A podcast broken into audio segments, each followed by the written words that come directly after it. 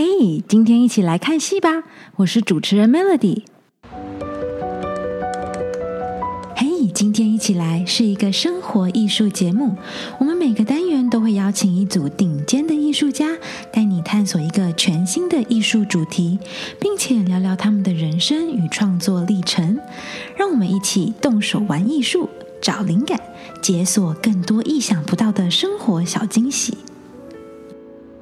今天我们要继续和台湾歌仔戏国宝级的人物唐美云老师一起探索歌仔戏的世界。在听完上一集一起来看戏的单元，我相信大家对现代的精致歌仔戏已经有更深的一层了解，也希望呢有打破大家对歌仔戏传统的刻板印象。这一集呢，唐美云老师将会和我们分享歌仔戏到底好玩在哪里，而且它跟我们的生活到底有什么样的关联。那唐老师呢，也会与我们分享他们是如何与不同领域的人跨界合作，在创新跟传统中唤起不同年龄层观众的共鸣。然后大家就会发现，歌仔戏其实它是老少咸宜，不是只有适合爸爸妈妈或是阿公阿妈欣赏的哦。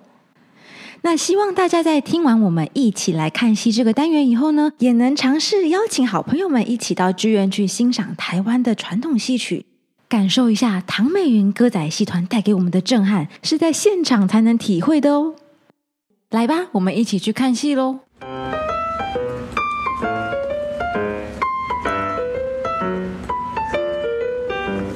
我想来分享一下我自己啦，嗯第一次走进剧场去看歌仔戏的一个经验哦。嗯就像我们一开始有说到的，可能对歌仔戏的一个既定印象还是在我的心里，所以呢就想说，好，没关系，我就去看就对了。对，那到时候发生什么事，就是已经有一个反 正有个最低标准在那里的嘛，没有关系。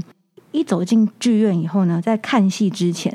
诶，有导读诶，这对这个戏的编剧编剧对陈建新老师，嗯对他在演出开始前的应该三十分钟吧对，他就有一段导读的时间，那对讲的就是这个。这一次的剧里面，唐朝、唐代，我们最耳熟能详的唐太宗、李世民跟武则天的一个小小的历史跟他们的故事脉络。哦，那时候那个瞬间，我就想说，哎呀，我小学历史学的有价值 了，而且呢，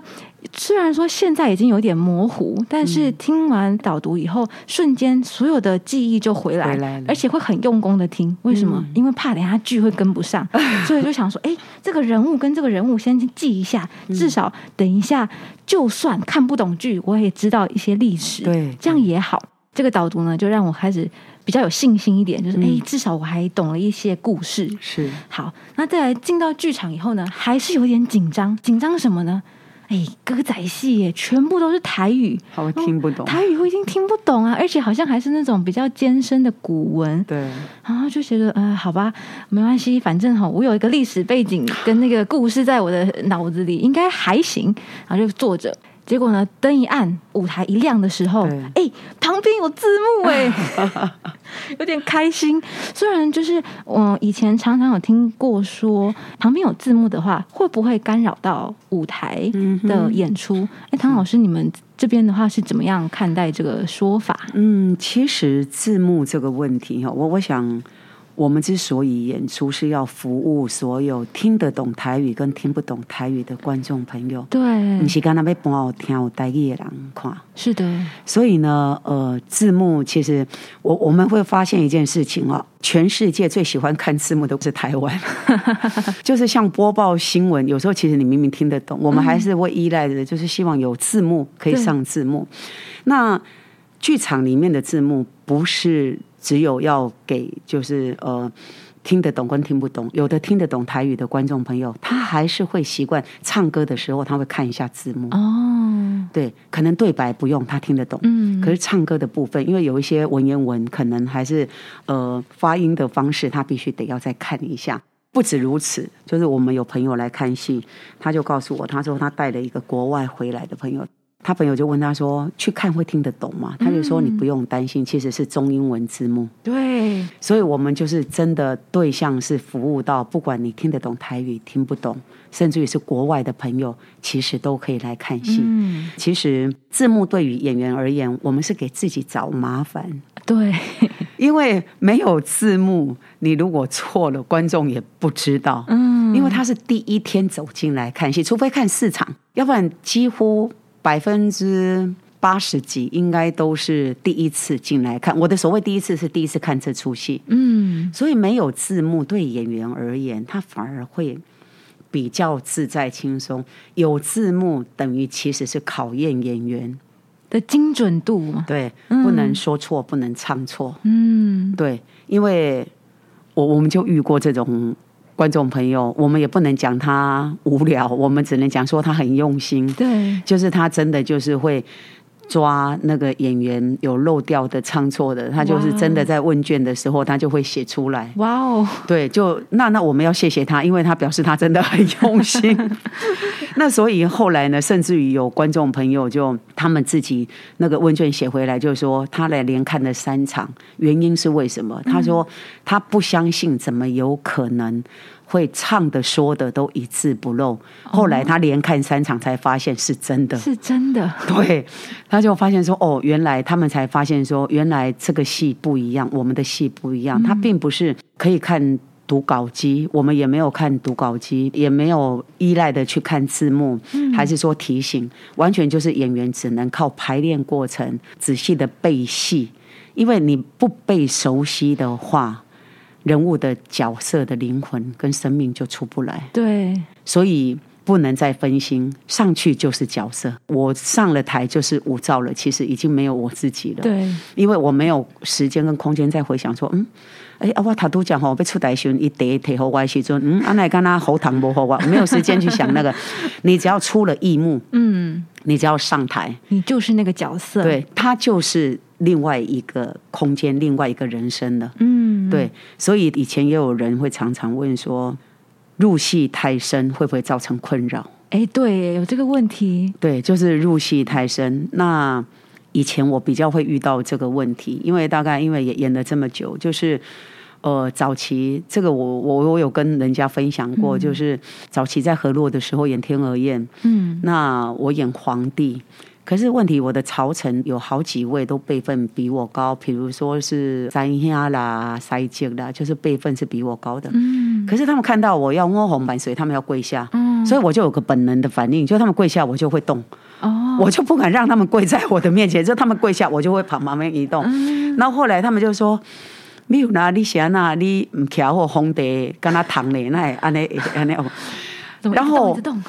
我我是不好意思，因为是我们的长辈嘛，嗯就是那那那就是表示我没有在戏里嘛。哦，我如果今天在戏里的话，你们任何人不看到我不下跪，我还会比较你要跪下，对，因为是角色。因为你是皇帝，对，我是皇帝，所以呢就很紧张。后来他们就提醒我，我们那个有一个师兄就跟我讲，他说：“你边紧张戏来宾这出戏，他说这出戏里面你熊多，嗯，你就是皇帝，你是最大。”他说：“任何人看到你下跪是应该的，你不用躲，你也不用去旁嗯边。”然后我就说：“我其实没有躲，我只是小小的移一下，不要让你们正中间这样跪。”他说：“不行。”他说：“你就是在正中央，而且你就是不能动。嗯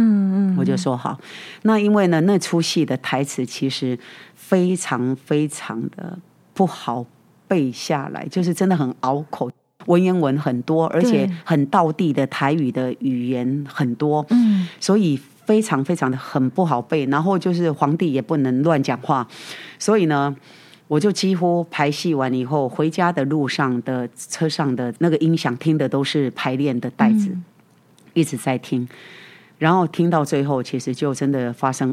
就连做梦都梦见这件事情。那个时候我妈妈在的时候，她就想说回家了，为什么发现她就看我休息了没有？她开门进去呢，发现我灯没有关，她以为我还没有睡，还在背剧本，她要叫我休息。结果进去才发现我躺在床上，然后剧本放在我的胸口。然后呢，忽然间我妈想说，哎，就帮我把剧本拿到旁边。她一上前就忽然间发现我闭着眼睛，我就很快的就坐起来，就讲说：“仲天平心。”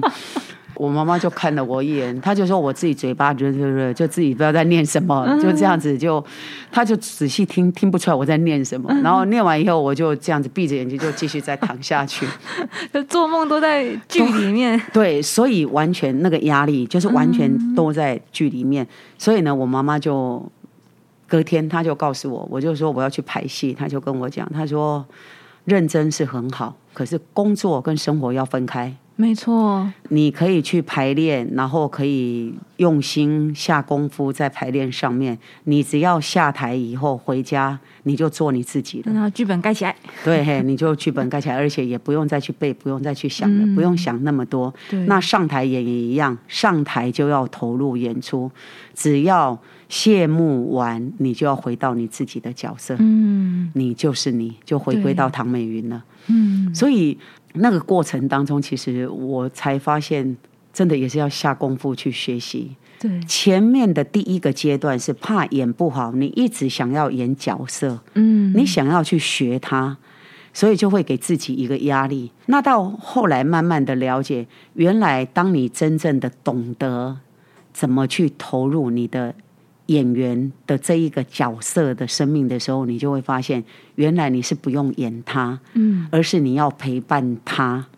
走过他的人生陪伴这个角色对，走过他的走他人走过生的，路，对。嗯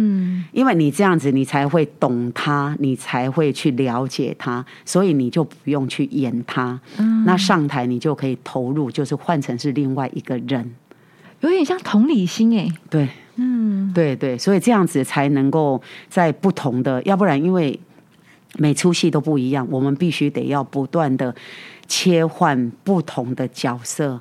然后这个有时候真的是呃。他们就是常在开玩笑说，上一秒可能你要过秋瓜中华裔，下一秒已经是目屎杯为你。对，对，所以如果你真的没有办法进入他的内心世界的话，嗯嗯你再怎么演，其实也就是会一个很自私的方式。那我我常就是教学生也跟他们讲，其实你要感动观众之前，你要先感动你自己。嗯，没错，对，你要先，你要到底是什么原因你可以感动观众呢？对，而不是告诉观众说感动，你赶快感动，不是这样 子，当然不可能啊。嗯那怎么样可以在整个表演的过程当中，可以走入他们的内心？嗯对，那必须就是真的，你得要赋予这个角色一个生命力。对，嗯还有就是金价是无灵魂的角色。对，要有灵魂的角色，对对对我觉得这个就是在看《名游记》的时候呢，就是真的能很深刻的感受到，尤其是唐老师你的角色，嗯就吴照这个角色，在每面对每一个人，嗯，她的公公、她的婆婆、对她的丈夫、她的孩子的时候，对那个身段的诠释，还有情绪的控制，对，甚至是那个眼神，嗯我觉得都是非常非常的能 touch 到我们的心里面。嗯嗯而且我觉得在看这部戏的时候呢，嗯，这个戏结束以后，我突然有种感觉，就是说，哇，它的整个舞台的张力跟它的一个魅力，跟我们在美国看的 Broadway show 百老汇音乐剧，就是真的是能够媲美的。甚至说，因为我们自己是华人嘛，是嗯对台湾是我们的故乡，对所以在看的时候呢，会更有一种共鸣感跟连结性。对对我们生活周遭非常的有一个能够马上去连接。那你在看西方的东西的时候，当下也有那种震撼，是，但是会有一种啊，它是西方文化，嗯还是有一点点不太一样的是一种感觉。嗯嗯嗯。嗯因为毕竟语言，我们在自己的国家、自己的土地上听到嗯我们熟悉的语言，然后演着动人的故事，嗯我们会比较直接，可以产生共鸣。对，那当然，有的人会问说，如果像是这样子的话，我们出国演出，嗯像我们有时候会带着我们的作品到国外做交流、做巡回，对， 他们问说，这样子的演出我们会不会有障碍？就是会怕说，我起码唱台语，嗯我可能会听不。但是其实我觉得这个倒是多担忧哈，这是多虑了，因为。我们之所以会后来中英文字幕嗯共用，其实就是我们大概最近这几年是被选为台湾的品牌团队，对，所以我们多了很多机会，其实在做呃到国外做一些译文的交流、嗯推广、嗯巡回，所以刚开始的时候我们在选择戏嘛，就会很小心，嗯，因为就是担心他们会看不懂语言的关系嘛。对，可是后来又回头想想，我跟他们讲说，其实不用担心，这个就跟我们去听歌剧，嗯，我们到百老汇去看表演，道理是一样的。对的，重点是在你的节目这出戏，嗯，它有没有很精彩？那是不是很动人？对，你如果就是戏本身架构不好，嗯就是呈现出来是人家不喜欢的，那可能当然他就会觉得看不懂，又听不懂，然后又看不懂对。那如果你的故事是好看的，是精彩的，是表演艺术无国界，没错，对，应该是可以针对属于我们自己的长处，我们自己的文化，嗯，就用我们擅长的方式来说故事，嗯来表演。对，对，所以这个就比较不会造成，就是让人家觉得哎会有隔阂，嗯，会担心看不懂。所以到后来，我们就发现几次的出国巡回演出，我们就发现其实没有这个问题的。嗯嗯，对，就是只要戏够精彩，戏好看，对，其实到任何国家都是可以的而。且艺术无国界，，对，每个文化都可以用艺术来说故事，，是，嗯，对对对，然后这出戏啊，我觉得对我来讲，这整出戏来啊的制作，还嗯有舞台设计，还有那个整个声光影来讲啊，嗯，它是一个非常新颖的一个呈现方式。那我想跟唐老师聊一下，就是关于唐美云歌仔戏在创新这个部分，因为刚刚老师有讲到，嗯，一开始呢，在做这些跨界啊，在做这些，嗯、可以算是实验吧、嗯的时候呢，可能会被人家认为说，哎，有点小叛逆。嗯但是我想跟老师聊聊，就是不一样的新题材的创新，老师的一开始的发想是什么？呃，因为我们成立剧团，我们就很清楚我们要走的方向。嗯就是刚刚有提到的，其实我们座右铭是“陈传统创新局”，所以其实我很清楚我们剧团要走的路线还有方向。所以呢，跨界这件事情呢，对我们而言有很多种方式可以呈现。嗯呃，我们的创团戏呢，其实是编剧特别去改编歌剧《魅影》改编的，嗯，把它演成东方版的，就是歌仔戏。对对，那甚至于还有续集，哦，对，这个续集也一样是这个故事，只是把这个范围把它说，就是说故事的更广泛一点。嗯就是之所以魅影为什么会被抛弃，为什么会在那个长得那么丑，被在那个阁楼里面，嗯就是把这个故事的人物又再把它更扩张一点。诶我想请问一下，嗯为什么一开始会选歌剧魅影？因为我就是想要让观众朋友清楚，我们剧团的这个路线跟一般的剧团是不一样的。嗯那当然也是感谢编剧他为我量身打造的，就是你把西方的故事要改编成我们呃这个东方，就是台湾的瓜戏来演，必须得要下一番功夫去去修改。对，还有就是让观众朋友可以熟悉这个剧情，年轻人一看其实就清楚这个就是个剧魅影，对，只是就是我们用不同的方式呈现，说故事用不同的方式，所以因为一开始我们就很清楚我们的方向，嗯所以呢，其实所谓的跨界有很多种方式，譬如说我可能邀请不一样是歌仔戏圈的人来参与演出，它这里面可能有电视的演员，哦，那可能有这个歌手，那有可能有像我们这次的这个《民游记》的京剧的唐文华老师，嗯，对不同的演员，那甚至有南管。嗯所以音乐的部分，我们甚至于就是不单单只有传统的四大件，嗯有可能跟国乐团合作，嗯，然后跟交响乐团合作。是那其实讲到交响乐团，我们就会想到当时一开始我们跟交响乐团合作的时候，其实也是有一点点小革命哦。很多人就觉得，呃，歌仔戏只能用传统的跟国乐。对就是不可能跟管弦乐合作的。是可是，所以他们就会觉得说，这样子的戏会感觉很怪，就是当时啦。那后来呢，我接受各种批评的声音，那当然也有很多年轻人很喜欢，就鼓励剧团，就他们觉得很惊艳。后来经过大概三五年以后吧，我们后来就发现，因为我们坚持路线跟方向，我们还是这样子走，坚持我自己的方向。后来经过三五年以后，我们发现其实其他的剧团也慢慢跟进了。对，那我想这个应该就是很清楚，就是表示我做的是对的吧？嗯，因为如果是错的，就没有人会学，我们会跟进。对，那所以这个让我更加笃定、了解、清楚自己想要做什么。嗯，因为毕竟传统戏曲在台湾有歌仔戏，其实有很多很多种不同方式的呈现。我所谓很多不同，就是包括我们一开始提到的有外台的方式。然后有有电视的比较传统的方式，所以当我要做任何一种改变的时候，改革的时候，大家就会觉得我唔知有我在想什么啊，对。对，那这个的话，我觉得任何做任何的创作，在任何的艺术领域里面，你只要是一个创新的人，在革命的人，嗯一定都会接受到很多的批判跟质疑。那在这个过程中，嗯呃，当然一定会觉得说我一定要坚持下去。那现在的结果是非常的美好的，嗯还是在这个过程中，唐老师，你们是怎么样呃去接纳这些，或者是去呃克服这些批评的声浪？嗯，这个真的是一个修行。是，呃，我觉得就是信念， 嗯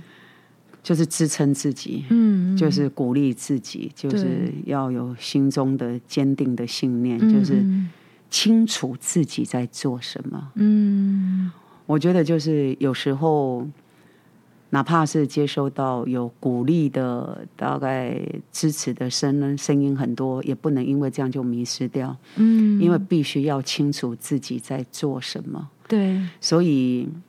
毕竟我也是凡夫俗子，所以一般人一定会的，一定还是会有情绪。你如果说听到有人在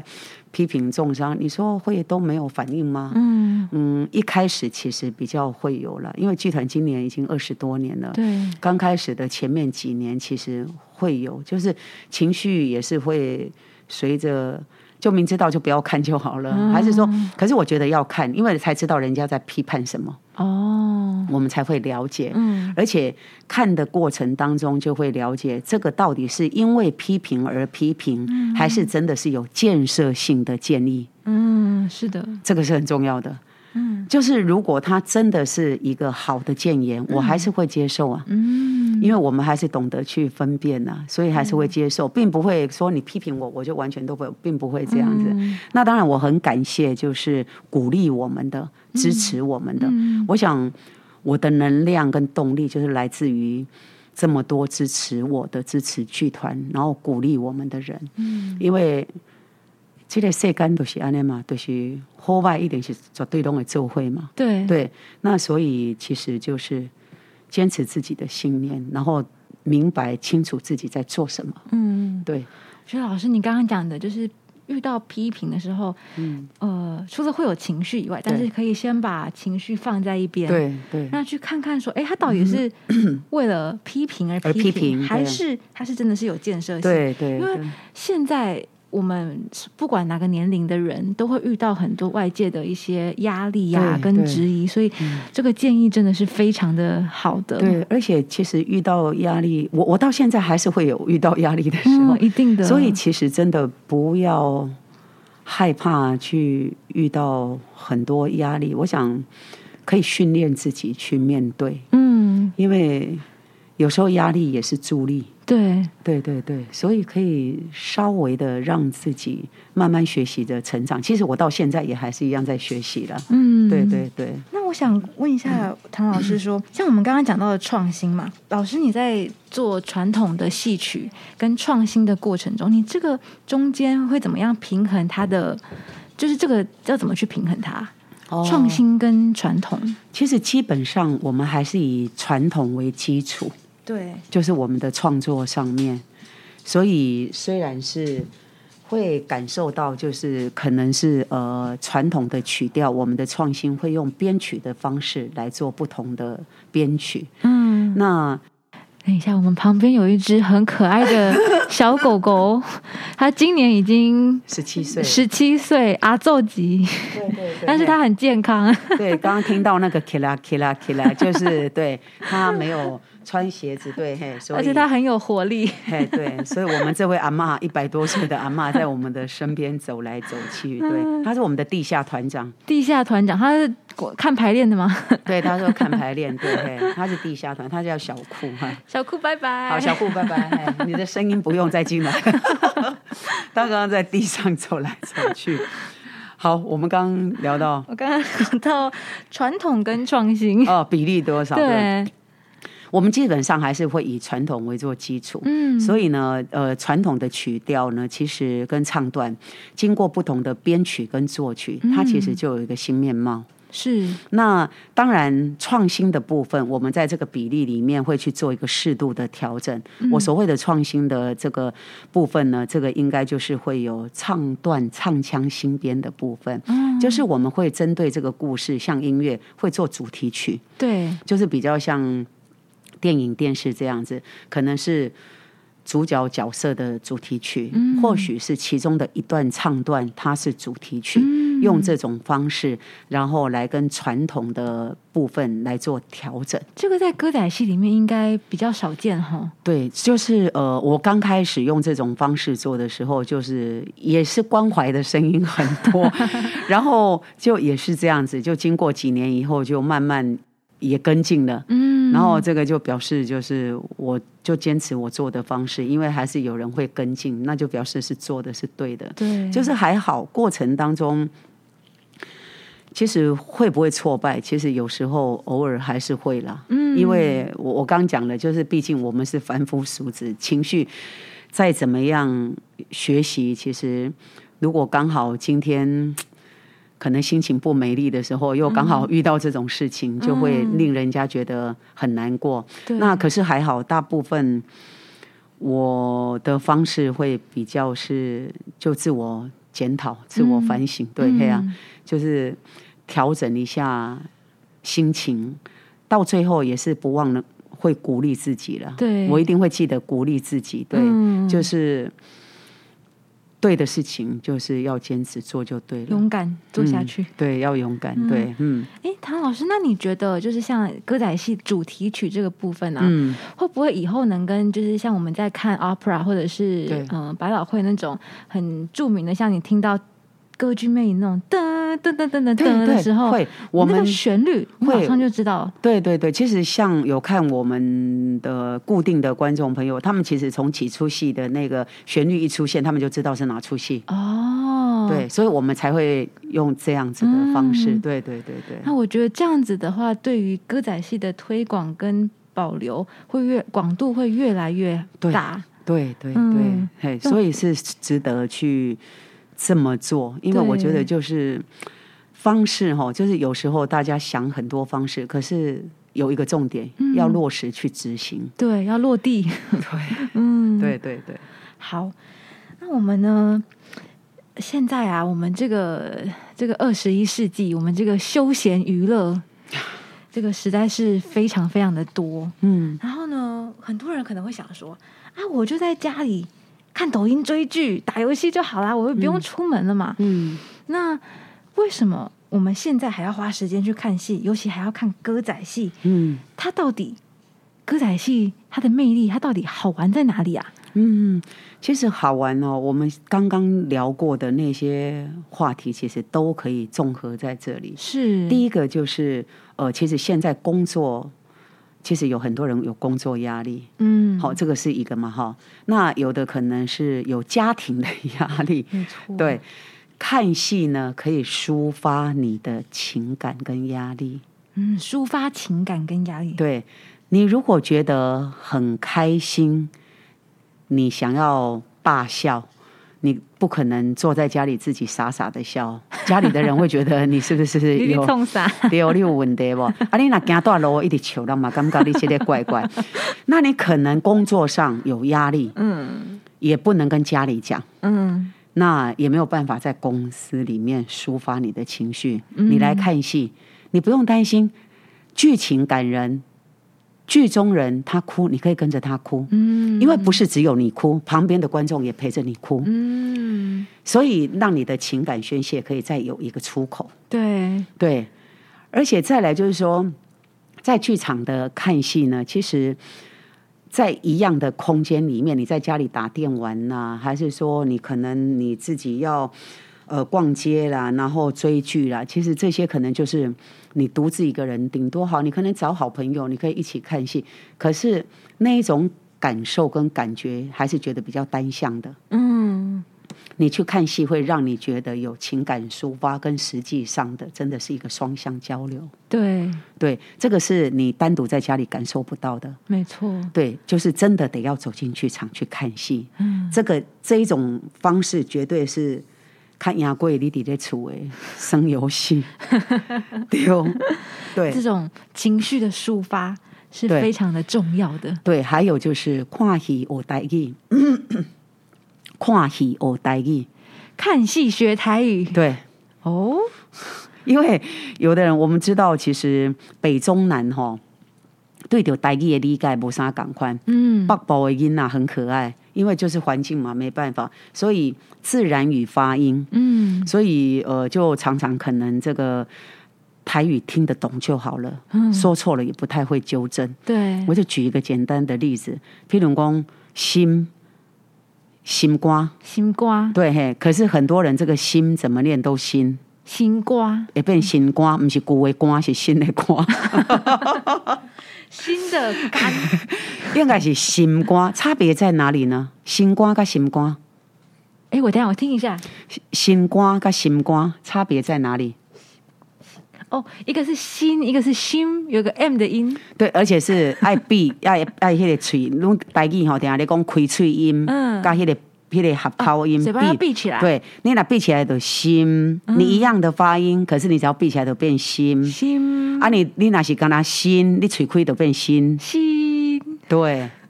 啊，所以就是台语有当时啊，伊有可能听有，但是要讲并不是那么标准。对，那当然，有的人会觉得说，我听得懂就好了啊，我不一定要字正腔圆，我一定要很会说啊。嗯可是其实语言哈，都亲像咱全球哈。这个地球村赶快，你也要给也教一种言语，咱都给个一种人做生理。哎，对，这个就是学起来、听起来，其实有好无歹。嗯，嘿啊，这个其实是这这是好代志啊，都亲像。就像我拍戏，我可能会觉得我只是演歌仔戏，那奇怪了，我怎么会去演客家电影呢？对，为什么？对，为什么？那其实我真的不会讲啊，就是简单的可能会，可是真的要对白，真的我真的是不会，我也是从头一次逐字逐句这样学。嗯，那我也是觉得，就是多学，就是把它当成是一个外语，我们就是给也要学一种言语，嗯其实是有好无歹啊，对，对啊，所以并不是说听得懂就好，不一定要学习。嗯，那有时候听得懂，也不见得知道懂得意思哦。对，那你多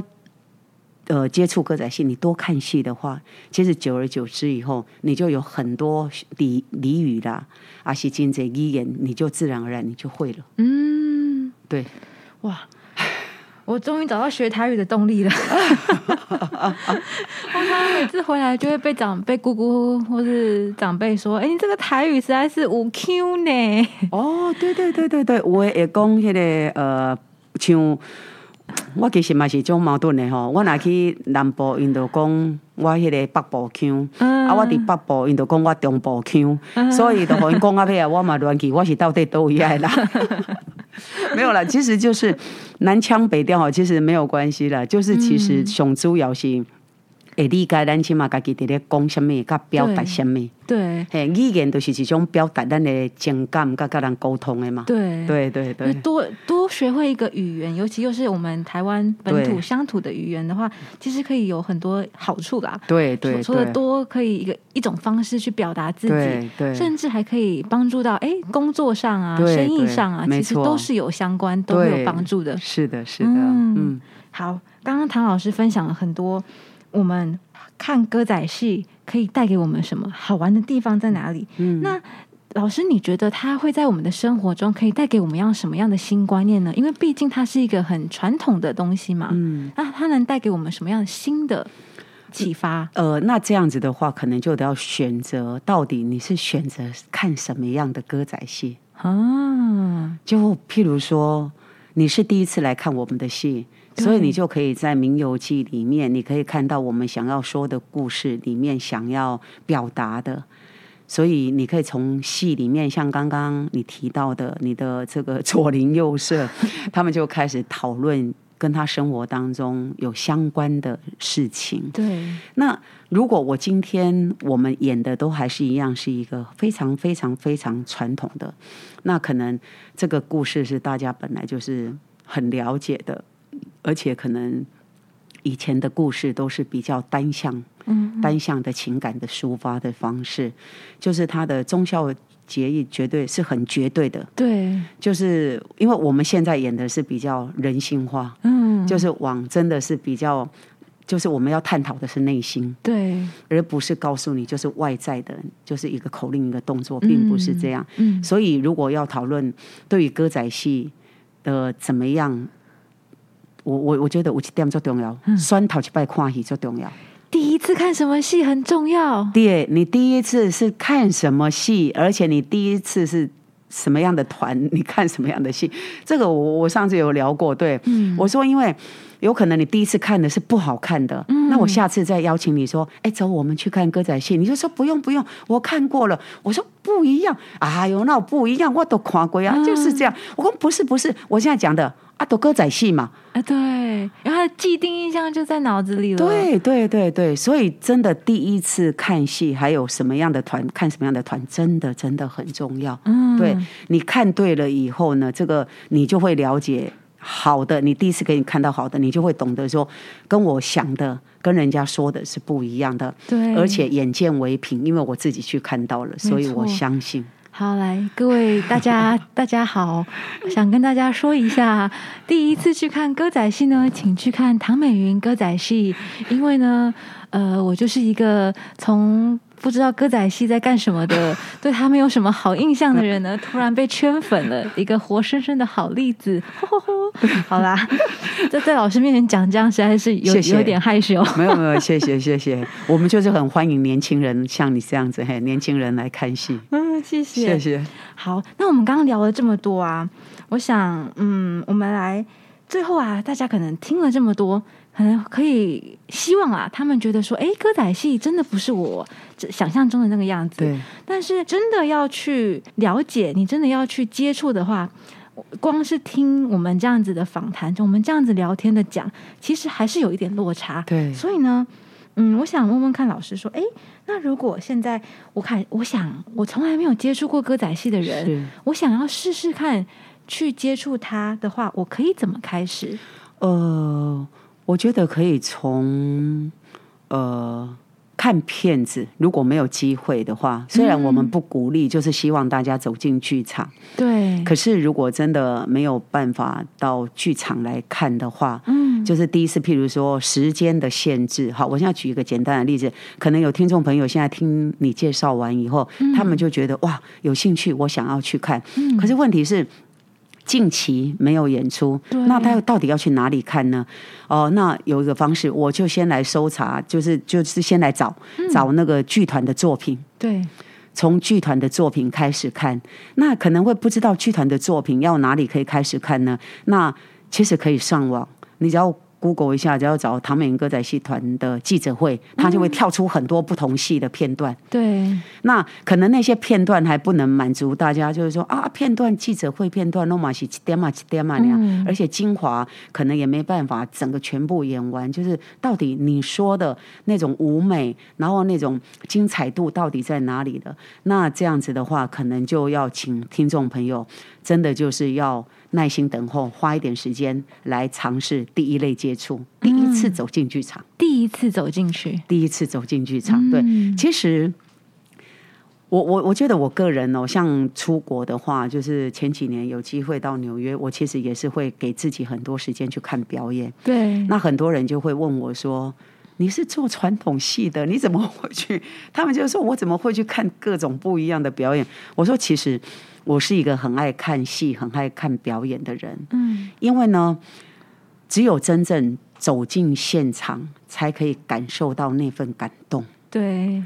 因为再多的言语，还有再多的给你的介绍推荐，永远都是只有我在说。嗯，就像喝茶，你口渴喝茶，我告诉你，茶这杯茶在你的面前，你如果不愿意举杯喝的话，你永远感受不到它的回甘，嗯，它的好喝到底在哪里，它的香气在哪里。你如果愿意的话，你就会感受到一切的美好。对，对，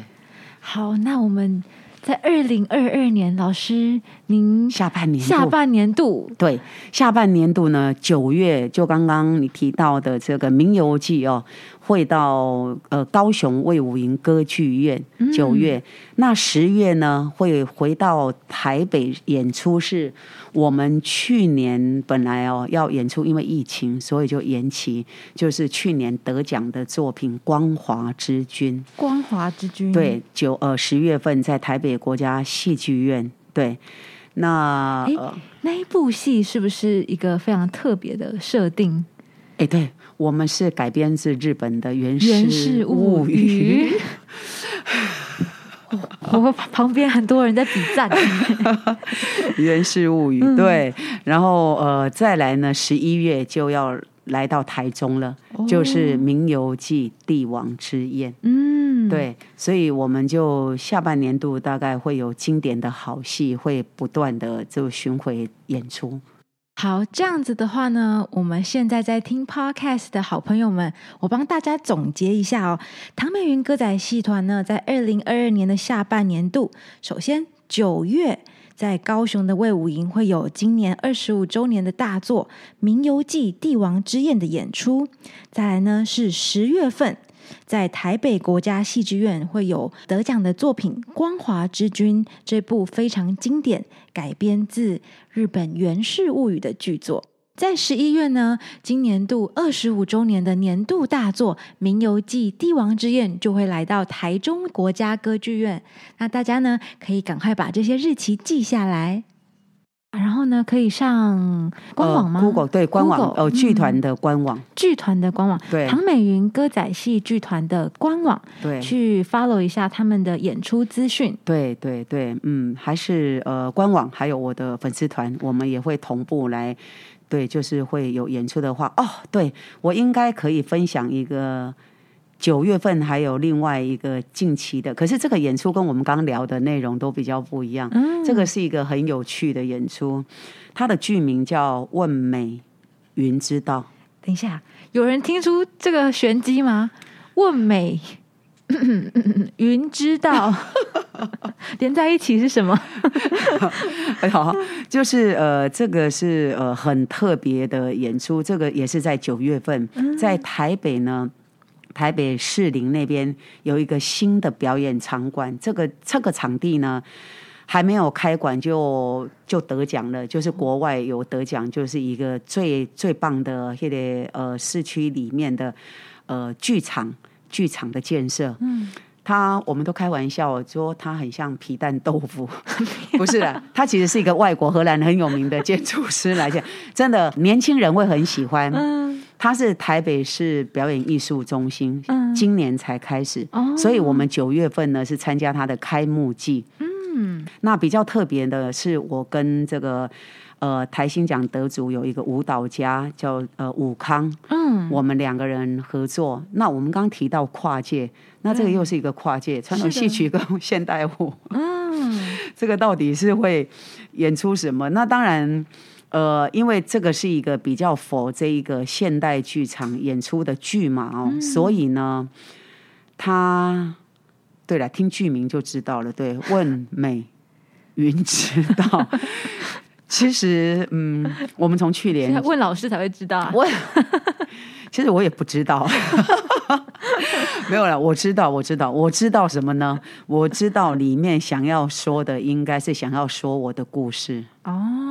对，那可是呢，这个呈现方式呢，我们应该就是会一个比较现代剧场、嗯，现代剧场的方式来呈现，所以。我个人也是相当期待。虽嗯然我们已经进入排练了，可是我们还是一样在一面排不断的推翻一面的修改。嗯，对对对，创作的过程又来对了。， 又又来了，是一个很有趣的另外一种的工作，还有表演呈现方式。是，其实对我而言，反而是一个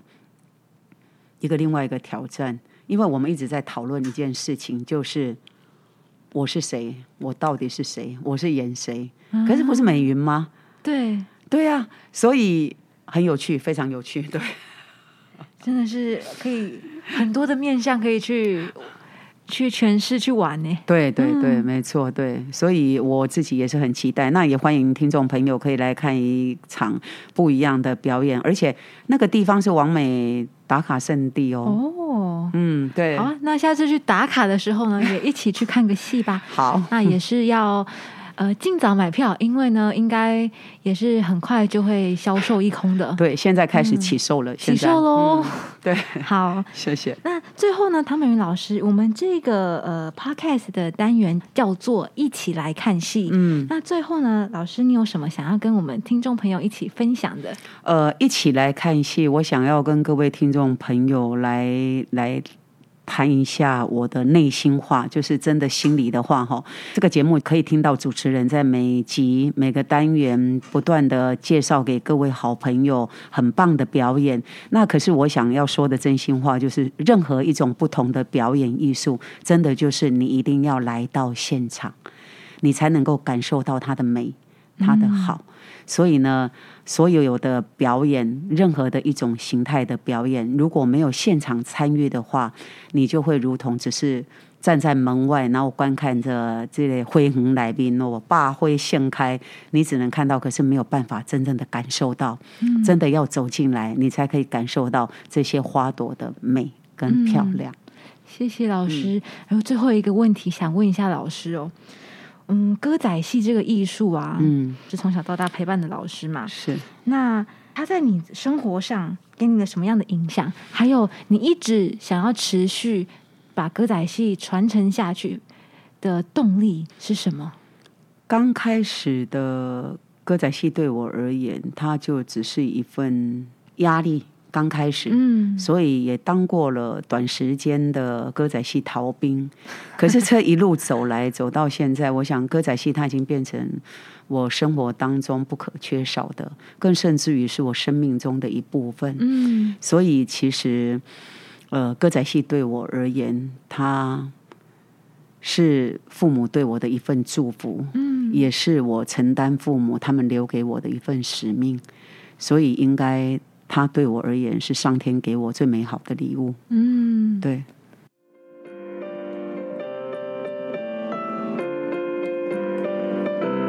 谢谢大家的收听。如果喜欢这一集的话呢，欢迎在下面订阅、分享、留个言。你们的回馈就是我们创作者最大的动力哦。那也要记得去 follow 一下 Instagram 哦，因为每一集呢，我们上面都会有它的关键精选指南。那文字搭配声音，其实会功效百倍。之后呢，我们也会不定期的开放征件投稿，希望呢大家可以呢一起跟我们做有趣的小实验。哒哒啦啦啦啦啦啦啦哒当当当。木起。我们现在介绍的《名游记·帝王之宴》呢，这个其实故事很多听众朋友可能很熟悉。我只要讲到武则天，大家就会知道哦，历史上唯一一位女皇帝，嗯而且真的是一位呃，大家对于武则天是褒贬不一了哈。就是对有的觉得她是真的是一位好皇帝，有的又会觉得因为她是女性，然后她登上帝位，可能对于这个性别上的关系，可能就会觉得女性不应该当皇帝，所以就是褒贬不一。呃，甚至于到最后提到这个武则天，她只留下无字碑，让后人去论定吧。她也不想留下任何一字一句。那说到这个故事，大家第一印象，这个在脑海里出现的，应该就是电影上看过的武则天，是电视翻拍的武则天，是的，就是台湾、中国都有哈。嗯那偏偏我们这次说的武则天的故事是跟大家印象中的武则天是不一样的，完全不一样，完全不一样。我们不提她可能少女入宫一路经历过的这个波折考验，然后又被送去出家，再度回宫，二次入宫，再度怎么样争权夺位，我们不演这些故事。嗯，我们想要把它回归到最人的本性，就是这个故事，我们看的是故事，可是其实有可能是你会遇到，我会遇到的家庭故事。是的，因为卸下武则天这位历史上大家所认识的女皇帝，除了这一个头衔以外，